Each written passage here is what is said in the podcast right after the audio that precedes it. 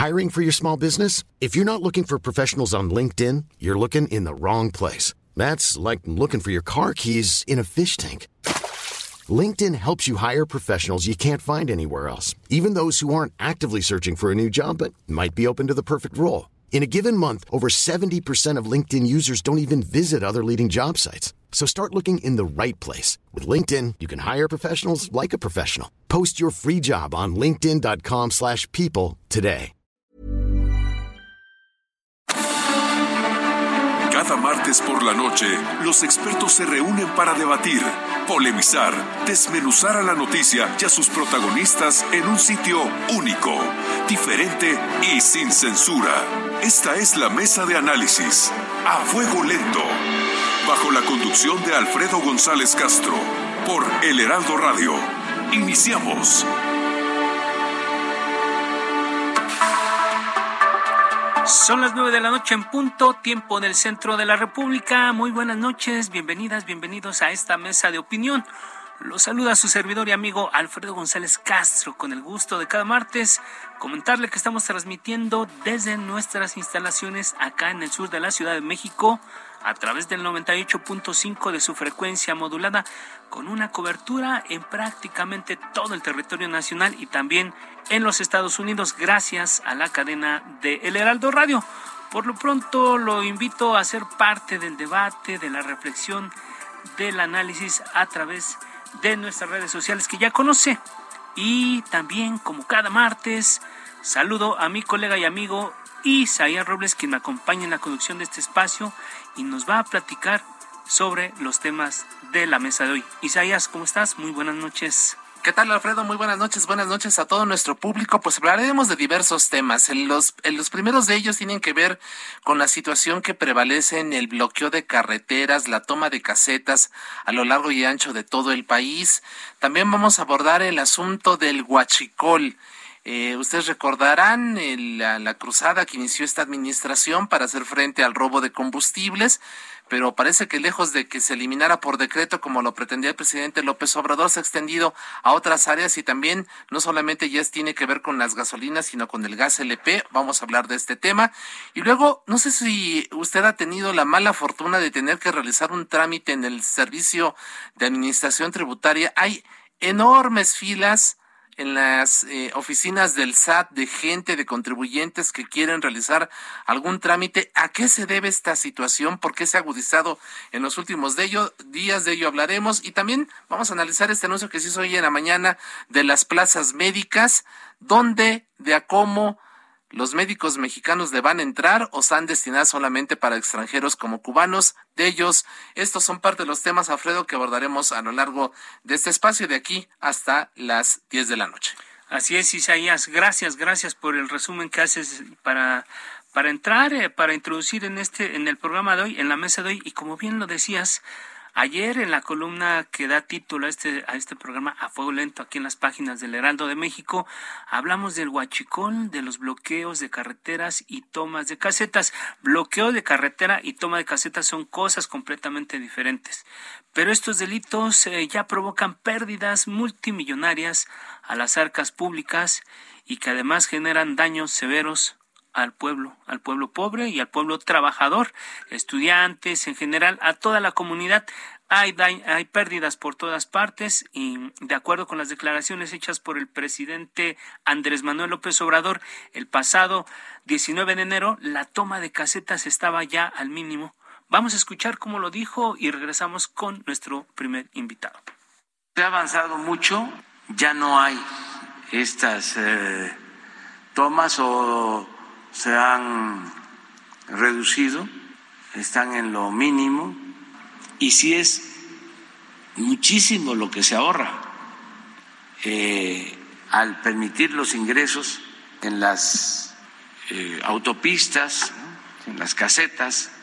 Hasta hace un año todas las casetas de Nayarit estaban tomadas, todas las de Sinaloa, todas las casetas de Sonora tomadas. Y desde luego aquí las de Cuernavaca, este, las de Pachuca. Isaías, un dato a partir de lo que dice el presidente. Se calcula que las pérdidas económicas a partir de esta toma de casetas, sobre todo toma de casetas, ha generado un déficit en las finanzas públicas, sobre todo en Capufe, de alrededor de los 8 mil millones de pesos en lo que va de la administración.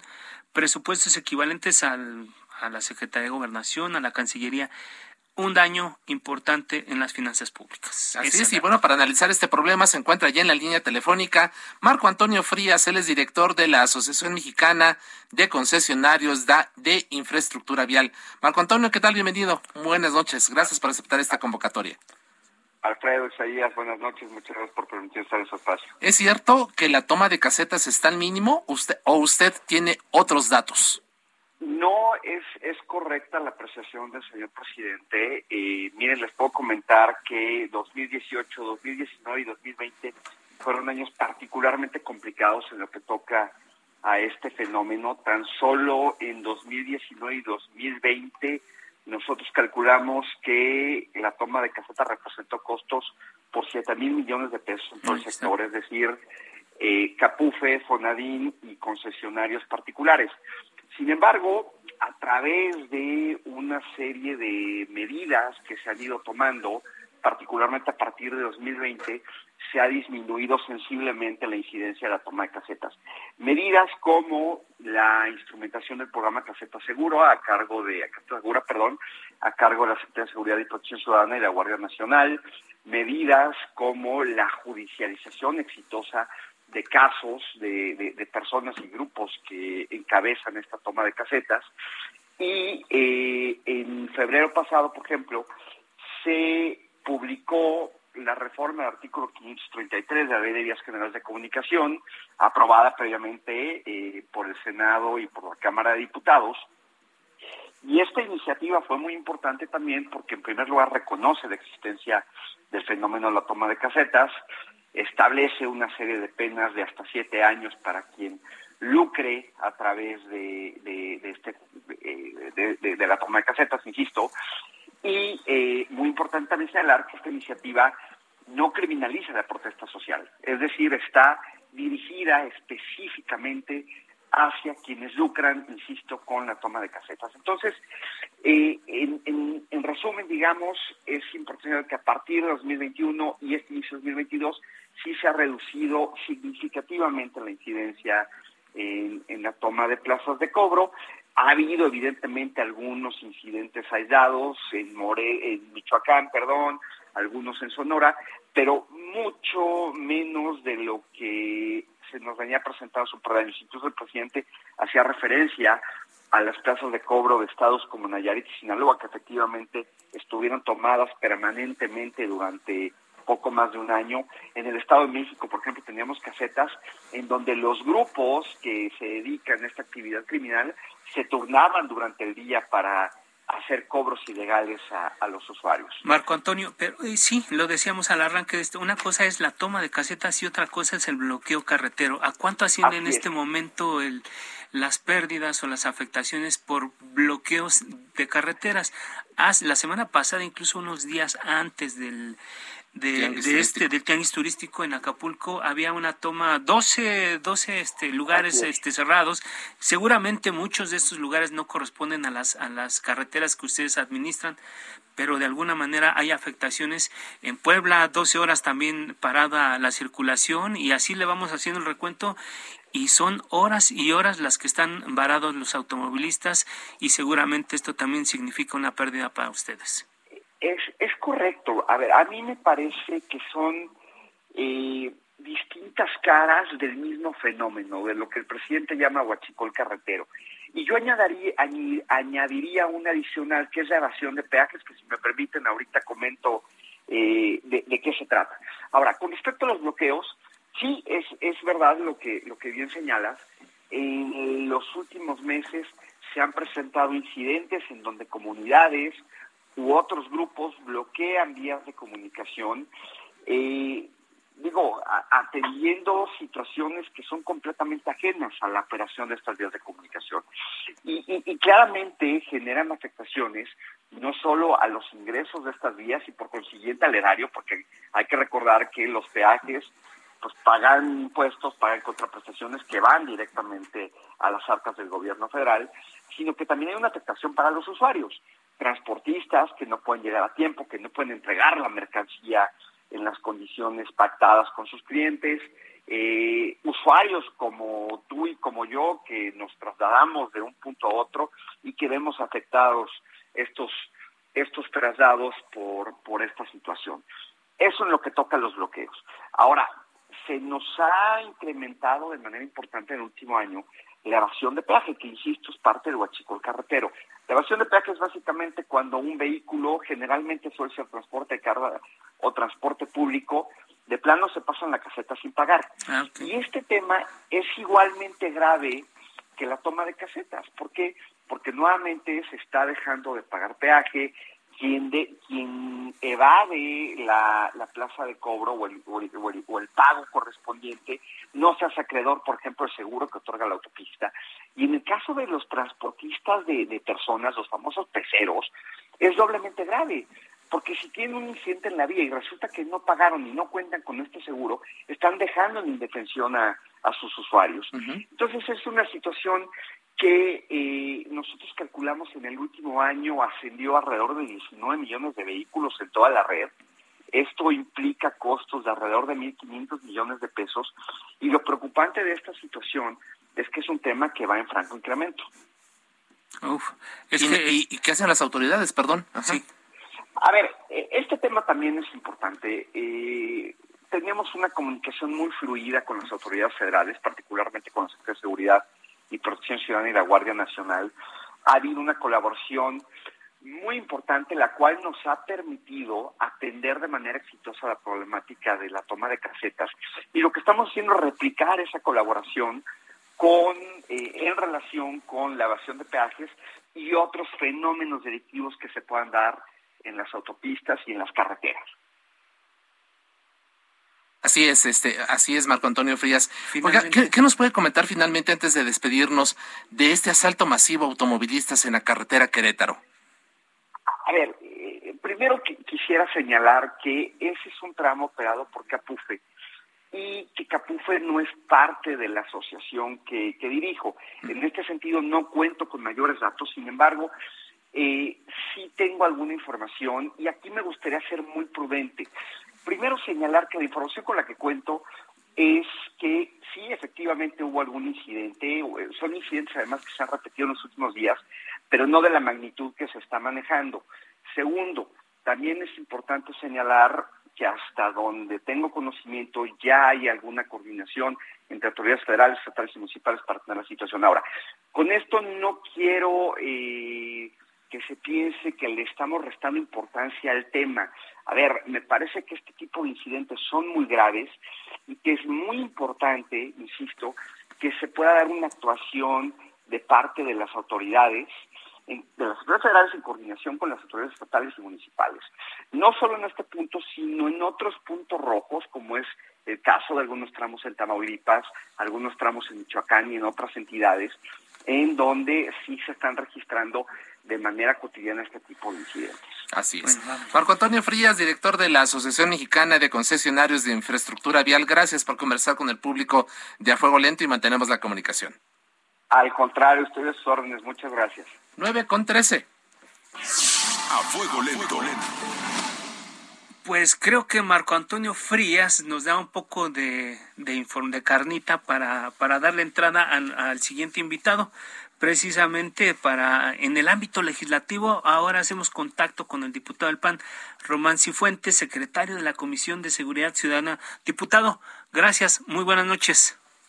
¿Qué tal? Buenas noches, un gusto saludar a Isaías y a Alfredo González, con el gusto de estar con ustedes ahí en el programa Fuego Lento, a la orden ¿eh? y con mucho interés por participar con ustedes. Gracias, diputado. Eh, diputado, en enero del año pasado el Pleno avaló reformas a la ley de vías generales de comunicación, que incluso ya Marco Antonio Frías hacía referencia a esto, con lo que se sanciona la toma de casetas con penas de seis meses a siete años de prisión. ¿Ha sido suficiente para reducir este fenómeno, este delito? Mira, yo creo que es, es lo que ahorita en este momento es necesario. Yo creo que se hizo mucho más específico el tipo penal eh, y ahí está, y de manera muy, muy clara, ya señalado, ¿sí? A quienes dañen, perjudiquen o disminuyen, o a quienes con el ánimo de obtener un lucro interrumpan el tráfico de los medios de transporte, o quienes incluso interrumpan la operación de los servicios de peaje, yo creo que el tipo específico ha quedado perfectamente claro. ¿Qué es lo que sigue? ¿Qué es lo que sigue? Bueno, pues yo creo que lo que sigue aquí es un ánimo de voluntad del, del gobierno precisamente de aplicar la legislación, de aplicar la ley. Este fenómeno delictivo cada vez más recurrente, pues se está convirtiendo propiamente en un esquema que no está siendo atendido por la por la autoridad. Yo creo que venimos nosotros analizando todos los antecedentes y precisamente lo que ha faltado es que ya no hay ninguna excusa ni pretexto para la autoridad. ¿Por qué? Pues porque ya se puede, eh, se podría decir, que está perfectamente la facultad para que se pueda, se tienen todos los elementos para poder documentar e integrar las carpetas de investigación. Ya no hay excusas ni pretextos para que las autoridades no, no este, vamos a decirlo, no cumplan con su tarea. Y yo creo que esta es la parte importante. Y fuentes, sin embargo, hay, hay fenómenos que se dan de manera paralela a este tema del, de la toma de casetas. La toma de casetas es por grupos, de, a veces de algún movimiento social que cobran, ellos se quedan con el dinero. Ese es un fenómeno. El otro fenómeno es el bloqueo de carreteras por cualquier motivo, por un puñado de algunos comuneros eh, con una causa muy justa, pero con, que provocan muchos daños. Y por otro lado, está el huachicol carretero, que son las personas, los transportistas que no pagan el peaje. ¿Qué está pasando? Porque cada vez es más común 12 horas de bloqueo, 20 puntos al mismo tiempo, prácticamente no respetan si son eh, autopistas federales, si son concesionadas, si son carreteras libres. ¿Qué hacer? Mira, este, efectivamente, a ver, ¿cuál es el fenómeno? Yo creo que a veces las autoridades muchas veces tienen miedo o, se excusan en el ánimo de decir, oye, es que eh, vamos a analizar el fenómeno. Generalmente se atacaba o se, vamos a decirlo, había un ataque o un bloqueo a las vías generales de comunicación, muchas veces por un esquema coyuntural. Es decir, había un grupo que estaba denunciando, que estaba protestando y que estaba exigiendo una respuesta real y concreta de una autoridad a un problema, a una problemática coyuntural. Y se podría decir que ahí había un esquema de, denuncia, de protesta y de exigencia. Y en este caso, pues obviamente no pedimos que la autoridad este, inmediatamente muestre un rostro de intolerancia, inmediatamente reprima, inmediatamente este, aplique todo el esfuerzo y toda la contundencia de la ley este, de manera, vamos a decirlo, ejemplar, etcétera. No, lo que se pide es que la autoridad, una vez que garantiza un esquema de atención, un esquema de diálogo y de solución a esta problemática, inmediatamente no existe ninguna excusa ni ningún pretexto para que se mantenga este ataque o este bloqueo. En segundo lugar, están lo que de manera periódica o recurrente hay y lo hacen grupos políticos. Y en el caso concreto muy, muy ejemplificativo es el caso, por ejemplo, de la Coordinadora Nacional de, Trabajadores de la Educación, latente. Maestros. Que, ándale, maestros, que con el tema de, de, exigir de, este, derechos, etcétera, pues lo mismo atacan vías de generales de comunicación en Oaxaca, en Guerrero, en Michoacán, o hasta vías del ferrocarril, ¿no? Y provocan un daño terrible a la economía provocan un daño terrible porque pues, habrá dicho Marco Antonio que en promedio cada, cada 24 horas de un bloqueo a un servicio de transporte de carga, este, les genera pérdidas por encima de los 10 mil millones de pesos, perdón, de los 10 mil pesos diarios.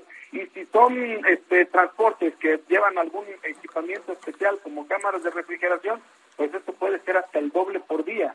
Vimos que, por ejemplo, los daños que, que, produjo la gente enero a septiembre del año pasado por los bloqueos a las vías de, comunicación en Michoacán fueron de más de 13 mil millones de pesos. Entonces, yo creo que ahí es donde precisamente la, autoridad tiene que actuar de manera enérgica. ¿Por qué? Porque ahí se está generando ya, este, se está generando una costumbre, se está generando un sentido de impunidad y esto no solamente es el tema de que están afectando derecho humano a la movilidad, el derecho humano al desplazamiento. diputados y fuentes. Diputados y Fuentes, la semana pasada ya lo comentábamos, un grupo de transportistas eh, bloquea los diferentes accesos a Acapulco, pero están amparados en el movimiento social cuando lo que estaban exigiendo era la salida de la Guardia, de la Guardia Nacional y del Ejército. Parecía que su causa era otra. ¿Qué hacer desde el Congreso brevemente, por favor, diputado? Mira, yo creo que que ahí bajo este esquema el, Congreso ha hecho su tarea. O sea, el Congreso tiene perfectamente tipificado este delito especial eh, precisamente en el artículo 533 de la Ley de Vías Generales de Comunicación.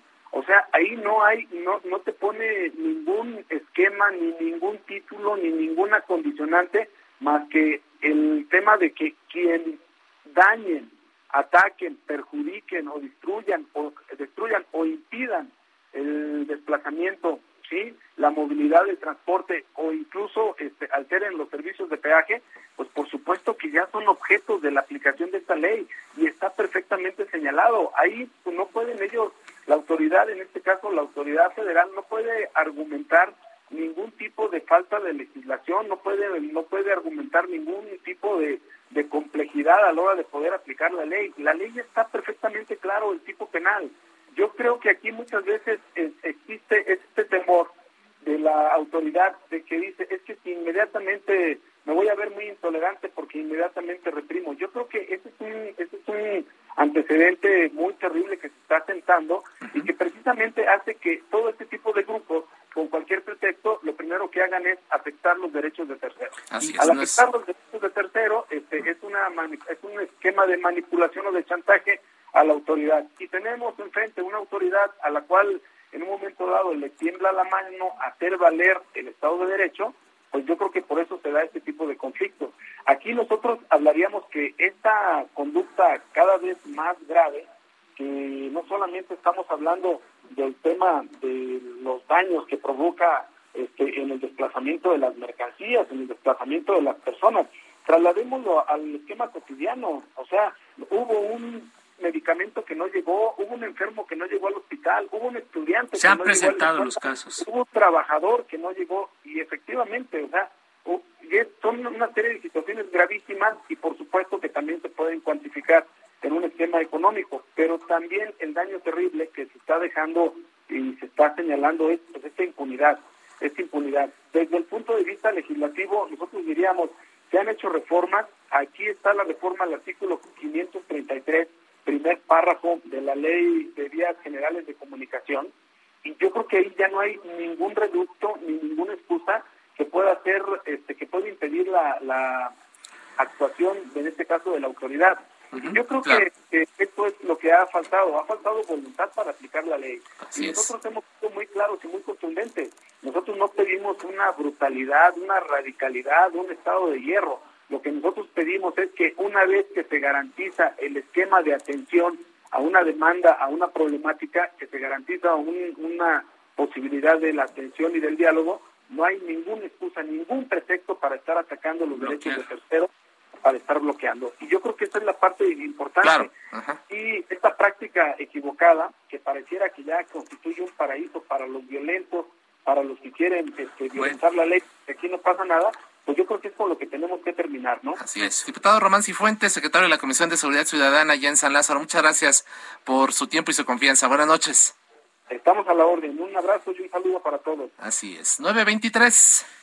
A fuego lento. Ah, antes de irnos al corte, dejar un tema en la mesa que también navega en este mar de la impunidad que, que tiene que ver con el robo del combustible decíamos, eh, al menos en la autopista México-Puebla, la venta de huachicol está a la vista de todos, no de ahora, de varios años para acá, y ahí sigue. Y además, continúa otro delito, el robo del gas LP en muchos puntos de la ciudad, del país particularmente, en general en el país. Vamos a regresar con este tema y nuestro siguiente invitado. Así es, Flovio Ruiz Alarcón, él es experto en asuntos energéticos, ex consejero profesional de Pemex. Volvemos con él para hablar precisamente del huachicol.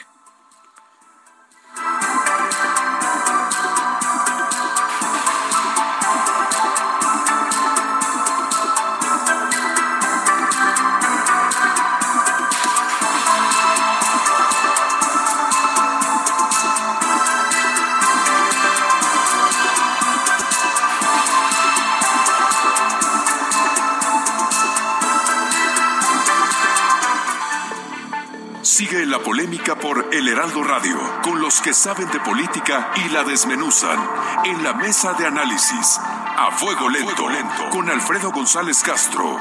Regresamos.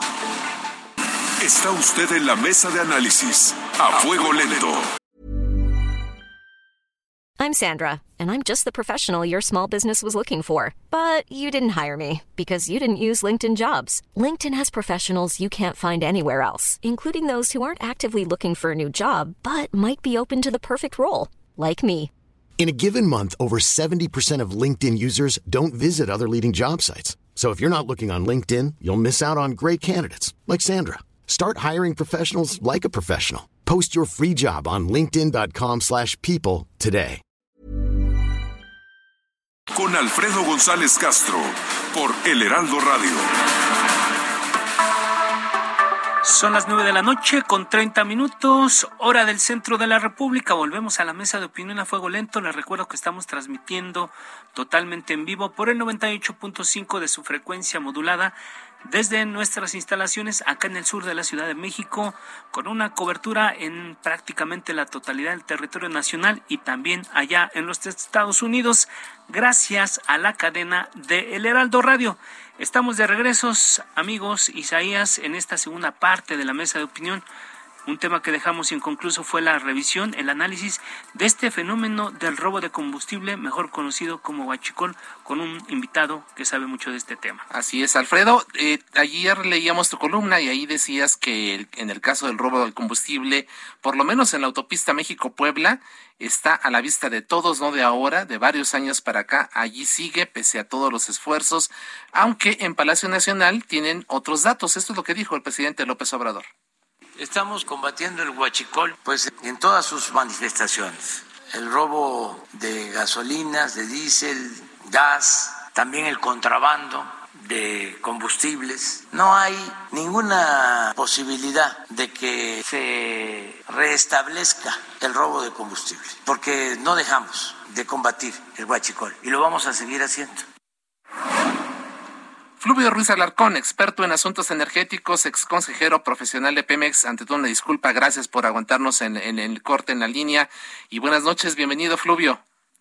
No, hombre, al contrario, ningún problema. Muchísimas gracias por la invitación y, a tus órdenes. Este, aquí estamos. Así es, Fluvio. Decía el presidente que, que no hay posibilidad de que se restablezca el huachicol. Se acabó por decreto. ¿Qué pasó? ¿Qué nos, qué nos puedes tú comentar al respecto? Mira, el huachicol eh, se, se mantiene, ha, tenido un cambio muy importante, que decirlo cuantitativamente, al menos eh, si nos eh, atenemos a la información oficial, hoy estamos en un nivel de extracción de volumen que es menor al 10% de lo que llegó a ser en su parte más importante, que fue hacia 2018, en la parte final del gobierno de Enrique Peña Nieto, donde eh, la extracción ilegal de combustible pues sí llegaba a, superar los 70 mil barriles diarios. Hoy andamos, por cierto, con un nivel que se ha eh, incrementado de nuevo eh, en torno a los 6.700, 7.000 barriles diarios, que sigue siendo una cantidad muy importante, sobre todo si eh, consideramos el valor que hoy tiene esto en el mercado, ¿no? creo que eh, conforme a los datos oficiales, se ha incrementado la capacidad de respuesta por parte de petróleos mexicanos y en general de todas las autoridades involucradas, pero el fenómeno persiste, sin duda que persiste y eh, muy acotado, muy limitado, pero en ciertas zonas del país, eh, lo comentaban en la entrada, y es cierto, ¿no? en lo que se conoce como el, el Triángulo del Huachicol, que es una zona eh, donde convergen justamente el estado de Veracruz, Tlaxcala, Puebla y últimamente eh, en forma muy señalada en el estado de Hidalgo, ¿no? porque es un fenómeno que hay que decirlo, eh, ha ido obteniendo una suerte de legitimación social que eh, permite que este fenómeno persista, aunque ciertamente, como dice el presidente, hay niveles muy inferiores en términos volumétricos a lo que veíamos hace, hace apenas unos cuatro o cinco años. Fluvio, sin embargo, el, el fenómeno se diversificó. Ahora eh, escuchábamos, leíamos a la Asociación de Gaseros que cada vez son más las tomas clandestinas eh, para el robo, la extracción del, del gas LP. ¿Qué datos tienes tú? Porque ciertamente lo que tú dices en, en, específico, combustible, gasolina, diésel y los tipos de gasolina, ahí están los datos y se mantiene un poco con un, con un crecimiento menor en estos últimos tiempos. Sin embargo, el tema del gas creo que es una cosa completamente diferente. Así es, lo que pasa es que eh, eh, desde hace un par de años hemos observado el incremento en el precio. Siempre que, digamos, en el mercado normal, en el mercado eh, legal, lícito de, combustibles, eh, hay un incremento, esto sirve como aliciente para la generación de este mercado negro, negro completamente ilícito, ¿no? De, combustibles o de gas LP. Y eso ha ocurrido con el tema del gas LP. Recordemos que eh, el gobierno incluso tuvo que recurrir a una medida eh, de fuerza importante como es la eh, fijar precios máximos en el gas LP porque eh, este es un combustible pues que se utiliza en más del 70% de los hogares mexicanos que son los que eh, se hace eh, por la cocina, la gente, nos bañamos todos no utilizando gas LP y su incremento en el precio eh, en el mercado internacional, nosotros tenemos como referente a Bellevue en Texas ¿no? y es donde de donde se toma el, el precio base. Entonces, el incremento tan fuerte de este precio ha hecho que se vuelva también eh, interesante Atractivo. para eh, los grupos, atractivo para los grupos delictivos, ¿no? Porque entonces pueden crearse eh, mercados y desafortunadamente, tanto en el, sobre, sobre todo en el caso del gas LP, eh, hay una regulación muy frágil por parte del Estado mexicano en cuanto a la dinámica sectorial. ¿no? Son, es un terreno en el cual se han construido eh, oligopolios, ¿no? Está ahí cinco o siete grupos muy importantes a nivel nacional, que incluso a nivel regional suelen ser casi monopolios, y entonces ahí eh, es, eso ha abierto la puerta para que los grupos delictivos pues también se interesen en, en esto, y lo que muestran es una capacidad técnica importante, ¿no? Porque no es sencillo eh, eh, este, pues picar, no no no es como eh, no sé buscar robar agua de un eh, eh, eh, no de, Cierta este, es muy- tecnología.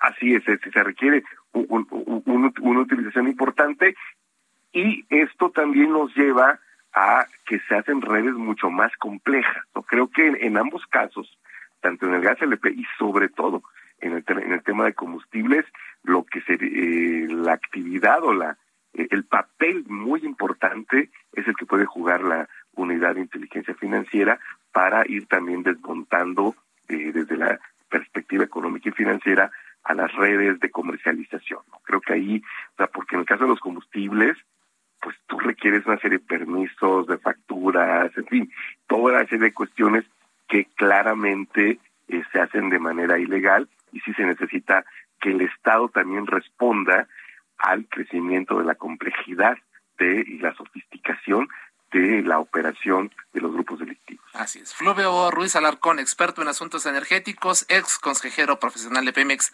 Gracias por estar aquí en A Fuego Lento en el Heraldo Radio. Muy buenas noches, estamos en contacto. Claro que sí, muy buenas noches. eh. 9 con 38. A fuego lento. Seguramente muchos de ustedes, muchos de los radioescuchas han tenido que realizar recientemente algún trámite del servicio de administración tributaria y lo que se observa son enormes, inacabables filas de contribuyentes en espera de ser atendidos. Nos enlazamos ahora con Daniel Magaña, reportero urbano de El Heraldo Media Group. Daniel, ¿qué nos puede reportar sobre esto? ¿Qué tal, Alfredo? Muy buenas noches. Efectivamente, fíjate que esta situación que comentas, eh, pues de la constancia de situación fiscal, cada vez pues le están solicitando en más dependencias públicas y privadas para realizar trámites de toda índole. Este documento, pues que cuenta con la información personal y este código QR, bueno, pues ha sido, eh, pues ha generado largas filas en el sistema de administración tributaria. Hay ocho sedes aquí en la Ciudad de México y prácticamente todas lucen pues abarrotadas y es que eh, pues para obtener esta constancia de situación fiscal algunas personas pues se forman en la fila por más de dos horas. aunque puedo comentarte que en Xochimilco, bueno, pues ahí también estuvimos, encontramos personas que tardaron cinco horas en realizar un cambio de domicilio fiscal. Este precisamente es el punto por el que sobre todo se ha abarrotado. Hay que sumarle, pues, los jóvenes que más de 18 años que necesitan ya este trámite, pero principalmente esto, lo, la situación del domicilio fiscal, bueno, pues es lo que ha generado que muchas personas acudan a todos estos lugares, así que pues sobre todo las personas que pretendan hacer esto, bueno, pues cerciorarse bien de los requisitos, consultar eh, pues a través de la página del SAT pues, eh, toda la información que se requiere en la página oficial a fin de pues agilizar la atención y pues eh, pues pasar este trámite con el menos tiempo perdido. También una de las eh, que estaba con una fila interminable era la que se ubicaba en la zona de Félix Cuevas así que continuarán estas largas filas. Y bueno pues se habla incluso algunas personas que pudiera darse otra por prórroga pero mientras no suceda bueno, pues hay que hacer el trámite y pues tomar todos estos documentos para evitar estar horas y horas parados en todas estas Sin embargo, si la gente lleva cita, ¿es el mismo tiempo o se facilita un poco la cosa, Daniel? Fíjate que efectivamente algunos llevan llevan esta esta cita y se puede hacer a través de, de pues de, internet. internet.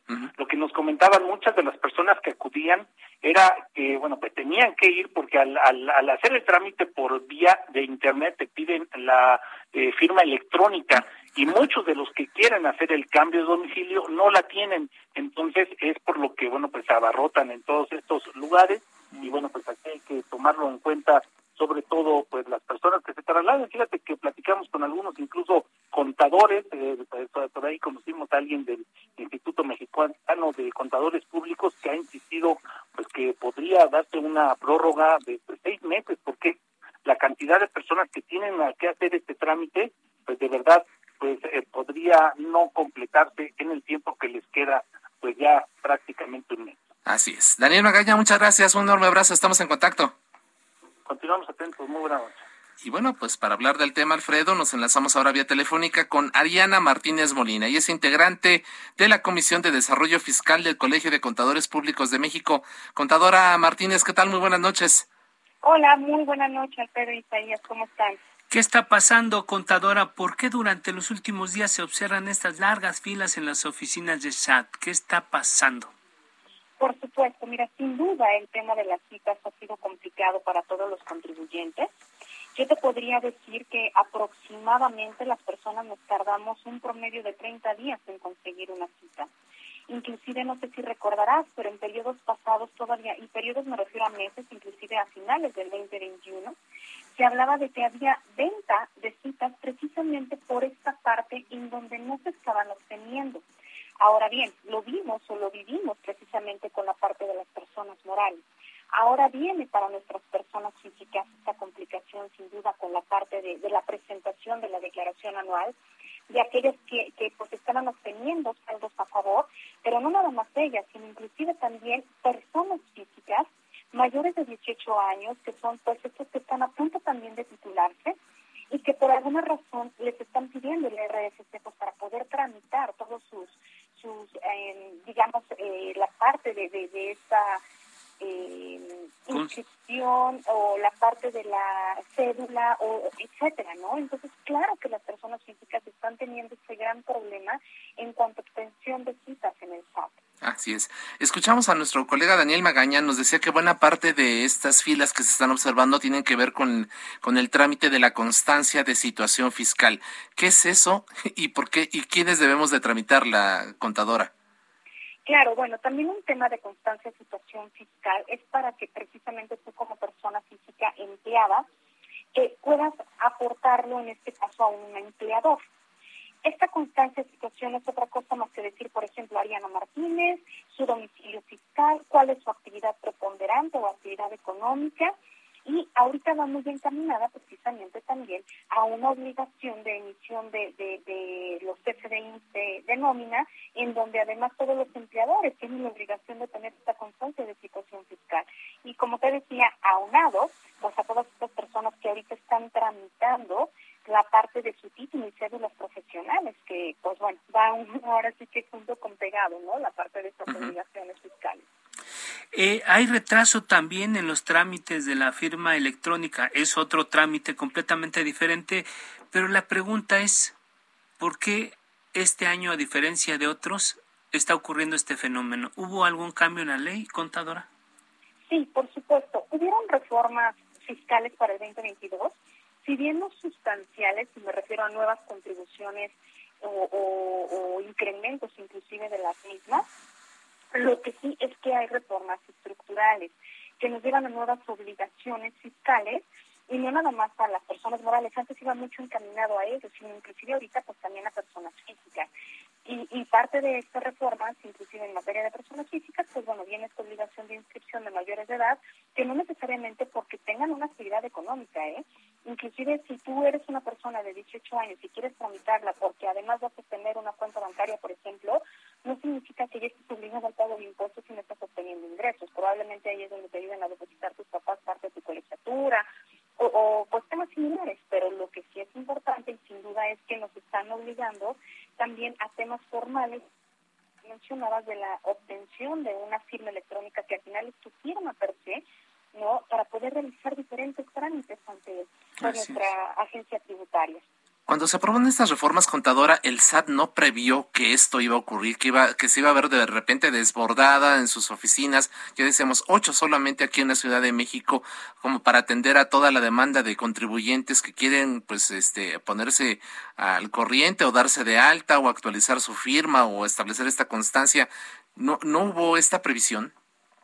Pues mira, yo como lo considero es que puede ser que previsiones se hayan dado, pero sabemos que muchas veces la, teoría nos lleva a algo distinto ya en la práctica.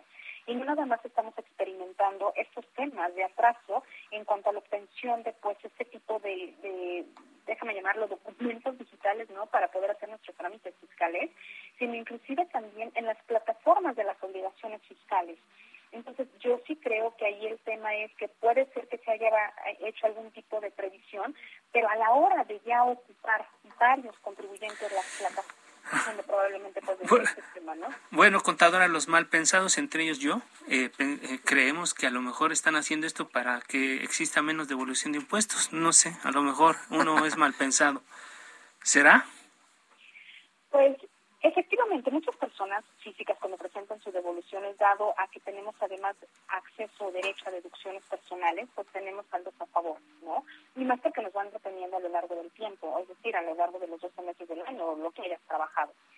Lo que yo sí creo es, por ejemplo, pues si tú eres una persona física que ya lleva años presentando su utilizando la misma clave interbancaria para que te depositen, en realidad tú no necesitarías una es firma electrónica o firma o como la, la conocemos antes, ¿no? La famosa fiel sino que ah, tú puedes seguir utilizando tu contraseña, es una contraseña muy sencilla que también pues no es así. A, través del SAT, pero ya vimos que que efectivamente hay otros trámites que sin duda requieren la e-firma y es donde pues ahí es donde nos estamos operando con la parte de la cita. Así es, y toda esta situación pues nos, nos lleva al sospechosismo.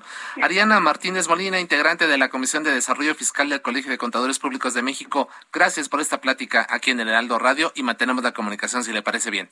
Gracias a ti, por supuesto, buenas noches. 948. A fuego lento.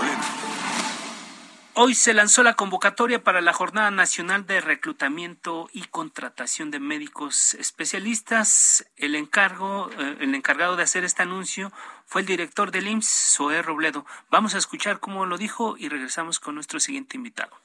Plazas que tienen recursos asignados, que tienen presupuesto, pero que históricamente y que para este año eh, siguen estando vacantes. Son 13.765 que están en todo, a, lo largo de todo el país. Si tomamos las cinco especialidades donde los, las instituciones tenemos más, más necesidad, médico internista es la número uno, con 1.753 vacantes, médicos urgenciólogos con 1.728, ginecología y obstetricia 1.572, pediatría también con 1.517, anestesiología 1367. Justamente coinciden muchas de estas especialidades, sobre todo urgencias, los internistas o los anestesiólogos, de las que se dejaron de formar históricamente en los últimos años. Andrés Castañeda, coordinador de las causas de salud y bienestar de nosotros, vocero del movimiento Médicos en Formación. Bienvenido, buenas noches. Hola, buenas noches, don Buenas noches, auditorio. Uh, Andrés, eh, ¿pudiste revisar ya la convocatoria de esta Jornada Nacional de Reclutamiento y Contratación de Médicos Especialistas? ¿Cuáles son tus primeros comentarios? Bueno, de, inicio creo que es una buena noticia, ¿no? El que haya eh, una bolsa de trabajo, ¿no? Este, para realmente saber cuántas plazas están ofertando realmente. Eh, en cuanto a la plataforma, pues es una plataforma que pareciera muy profesional, pero vaya, te estuvimos batallando para poder entrar ¿no? Creo que quienes intentaron ingresar, por fin se pudo crear el usuario y después, de ya que uno crea su usuario, no llega correo ni nada y, todavía, digamos, todavía no está completamente operativa, ¿no? Pero suponiendo que, que, va a quedar muy bien y va a funcionar, muy bien, como el aeropuerto, como la IFA. Yo, yo, yo, espero que no, yo espero que funcione muy bien. Tiene mucho potencial, pero hay, dos preguntas. Una, la primera es por, por qué anuncian que solo va a estar abierta un par de semanas, ¿no? Digo, es algo que para nosotros no tiene sentido porque la necesidad de especialistas pues es constante, ¿no? Y hay rotación, etcétera. Así es. Y en segundo lugar, eh, ¿dónde está la convocatoria para, para médicos generales, ¿no? Este país necesita muchos doctores y doctoras. En este país hay más de 5.000 centros de salud sin médico general de los diferentes subsistemas. De la Secretaría de Salud, alrededor de 3.500. Y más o menos la mitad de ellos operan con pasantes, que no debería de ser, y debería haber eh, un profesional de salud contratado eh, de lleno, eh, si no es que un solo turno, más de un turno o, los tres turnos, ¿no? Así es. Entonces sí faltan doctores y doctoras en este país, pero en el sistema público, porque existen formados, más o menos al, al, año se gradúan unos 15 mil doctores y doctoras, entonces eh, creo que la idea de, de, una bolsa de trabajo es, es muy buena. Ahora, no solamente faltan plazas, sino que estas plazas sean plazas dignas. Y por una plaza digna, no nos referimos a un salario digno nada más, ¿no? También estamos hablando de que es una plaza segura, ¿no? Que es un reto importante, sobre todo por las condiciones eh, de, de, este país, que no es cosa nueva, pero se ha venido agravando la situación. Y la otra es que haya insumos para trabajar, porque digamos un cirujano, una cirujana no necesita nada más estar presente en el lugar, sino tiene que tener un equipo, es decir, profesional de enfermería y profesional técnico que la acompañe, un laboratorio con insumos suficientes y que cuando el paciente egrese durante la hospitalización cuente con, o inclusive durante la misma cirugía, cuente con las prótesis, la sutura, etcétera, y los medicamentos para darle tratamiento al, al paciente. Y el caso, por ejemplo, concreto de los medicamentos, pues sabemos que hemos estado en crisis eh, estos últimos años, particularmente 2021 fue el año con, con mayor registro de desabasto en la historia moderna del país. Y, y, y digamos que no es nada más un tema de que haya doctores y doctoras, sino el sistema de salud como tal tiene que respaldar a estos profesionales una vez que estén en estas plazas. Otra cosa, la ubicación de esas plazas, ¿dónde están? O sea, porque el argumento del presidente es que es que los, los médicos eh, no quieren trabajar en estos lugares porque son de zonas muy alejadas. Les dice que son fifís y que no están, no quieren irse a trabajar a, a la provincia. estas plazas, ¿dónde estarían? a la sierra, ¿no? ¿Dónde estarían estas plazas? Pues eh, mira, lo, lo, lo, que muestra la plataforma es que las hay en todo el país, inclusive en, en, las ciudades. Necesidad hay en todos lados. Sí. Em, pero, pero no es un tema de que estén alejadas. A ver, por supuesto que, que las comunidades alejadas es un reto para uh, llevar profesionales de salud. Eso, eso pasa en todo el mundo. Eh, ¿Cómo se compensa? Pues con varias cosas. Uno, con, con, con buenas prestaciones, con, con turnos, por ejemplo, de 15 días y 15 días, que es otra opción, ¿no? Pensando en un profesional de salud que, que tiene que dejar todo a su familia, etcétera, pues a lo mejor, no sé, si uno tiene un, hijo en edad escolar, pues buscaría que, que, la escuela esté cerca de donde uno estudió, qué sé yo, ¿no? Entonces, sí hay modelos que se pueden proponer para resolver esto, y la compensación económica también, ¿no? Tiene que ser atractivo para un profesional que, que va a estar fuera eh, de, de la ciudad, de donde está, a lo mejor puede tener este consulta privada, etcétera, ¿no? Entonces, no es nada más que, que no se quieren ir porque son fifís, etcétera, es un es un tema de que no necesariamente les conviene y en muchos casos eh, eh, el irse no solamente eh, implica cuestiones técnicas y de logística, sino también pone en riesgo y vulnera la seguridad. Y como les decía, también la otra es que una vez que uno llega a un hospital de estos, pues si no tiene las herramientas con las que se tienen que trabajar, pues puede ser muy frustrante. ¿Y, y quién es el que da la cara por el sistema al final, no? Las doctoras y los doctores, enfermería, ¿no? Son quienes dan la cara cuando el sistema les falla.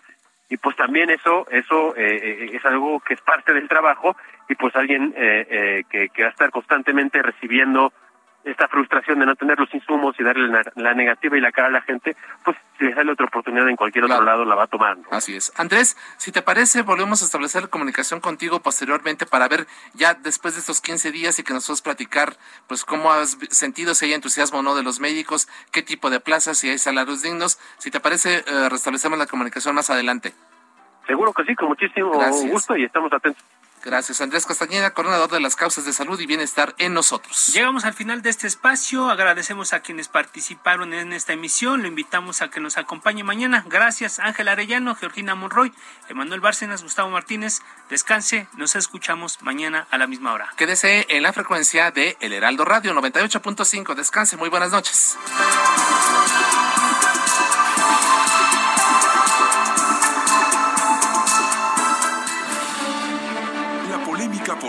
Terminado. A fuego lento, lento, por El Heraldo Radio.